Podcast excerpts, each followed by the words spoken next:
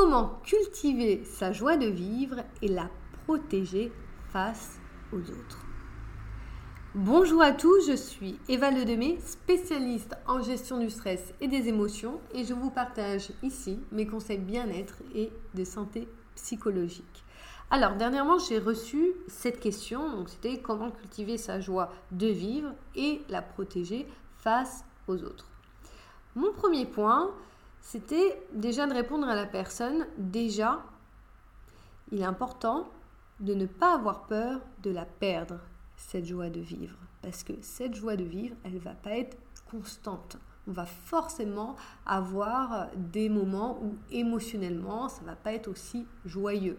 Ça fait partie du fait que nous sommes humains et que nous avons des émotions. Donc c'est le premier point que je voulais mettre en avant. Alors, on peut voir dans cette question qu'il y a beaucoup de peur et de retenue. Attention, j'ai pas envie qu'on me la vole, hein, ma joie de vivre. Alors, pourtant, la joie de vivre, vous pouvez la cultiver et la faire grandir en la partageant. Je vais vous donner un exemple. Imaginez, quelqu'un a un fou rire qui est très communicative et vous avez déjà tous vécu ce type de, de situation où euh, bah, ce rire, il est tellement expressif bah, qu'il devient contagieux pour les personnes qui sont autour et elles finissent aussi par rigoler pour finalement aucune raison. Deuxième exemple, le rire d'un bébé. Souvent, quand on entend un bébé rire, ça nous fait aussi sourire, ça, ça nous touche, rien que par le fait de l'écouter. Eh bien, c'est pareil pour la joie de vivre. Si vous êtes vraiment heureux, eh ben, cette joie, ce bonheur, il sera contagieux autour de vous. Et d'ailleurs, il va même se décupler au contact des autres. Donc, le problème, c'est que l'on confond souvent la joie éphémère et la joie profonde. Et convaincu, parce que profonde c'est bien, mais c'est, euh, elle est profonde parce qu'on est convaincu que nous sommes joyeux et nous sommes heureux dans notre vie. Et ça se traduit d'un point de vue comportement avec une vraie sérénité dans notre quotidien. Mais attention, je vous préviens, ce genre de sérénité, ça ne tombe pas du ciel en général, même si c'est clair, il va y avoir des personnes qui vont être plus disposées à ça que d'autres. Parce que ça se traduit par une vie que nous avons créée. On, s'est vraiment remonté nos manches pour qu'elle soit vraiment en accord avec nos valeurs, nos besoins, nos limites. En gros, une vie en adéquation avec ce que nous sommes et pas, j'appuie vraiment sur le et pas, sur ce que nous aimerions être. Pas du tout sur ce que vous c'est sur ce que vous êtes, pas sur euh, des choses que vous avez imaginé que vous euh, allez être. Non, sur ce que vous êtes vraiment à l'intérieur de vous, avec vos capacités. Donc, cultiver sa joie de vivre et la protéger face aux autres. Alors déjà, j'ai un peu de mal avec euh, la deuxième partie de cette phrase, parce que cultiver sa joie de vivre, ça va être un travail au quotidien c'est avoir le courage de créer une vie dans laquelle vous êtes heureux.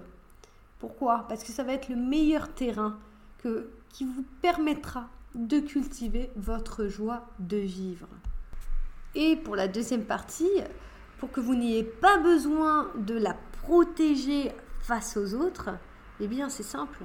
Si vous respectez qui vous êtes dans vos, dans vos interactions, dans vos relations, et si vous suivez vos aspirations dans la création, la conception de votre vie, eh bien la personne qui sera en face de vous n'a rien à vous voler.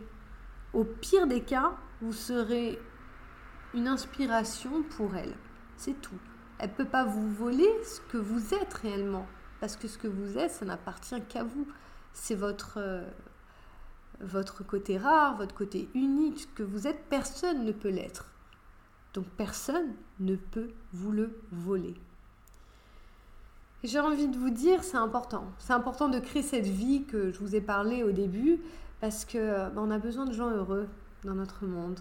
Vous le voyez dans notre quotidien, on a besoin de gens qui, euh, qui vont plus facilement donner aux autres, qui vont comprendre l'autre, qui vont écouter les autres.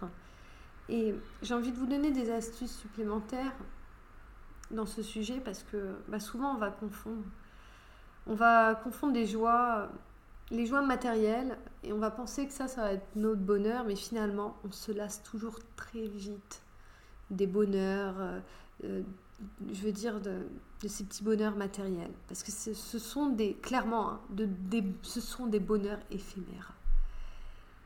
Et je pense que vous pouvez l'imaginer, rien que si vous pensez à un super cadeau que vous avez eu, bah, un mois, deux mois après, euh, bah, on ne regarde plus ce, cadeau de la même manière, il ne nous apporte plus cette même joie.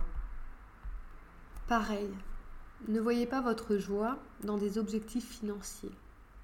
Parce que si vous mettez votre bonheur là-dedans, vous allez voir que euh, vous serez dans une chasse sans fin. Car si nous ne sommes pas heureux profondément, une fois l'objectif atteint, on en veut encore plus et encore plus. Et donc du coup, on est dans un cercle vicieux et c'est sans fin. Et du coup, vous pouvez aussi vraiment vous épuiser. Pareil. Pour les bonheurs que l'on met dans des, dans des choses externes, dans des projets, des projets professionnels, dans, dans des projets euh, de famille, de couple, ah, c'est la même chose une fois qu'ils sont réalisés, eh bien, si ce bonheur il n'est pas cultivé intérieurement, vous allez à nouveau ressentir de l'insatisfaction. J'espère vraiment que ce podcast va pouvoir vous aider à, voir les choses différemment, à voir bah, que, ce bonheur, bah, c'est votre responsabilité et que chaque personne qui écoute a cette possibilité-là de créer euh, ce bonheur. C'est vraiment un point important pour moi dans mon message.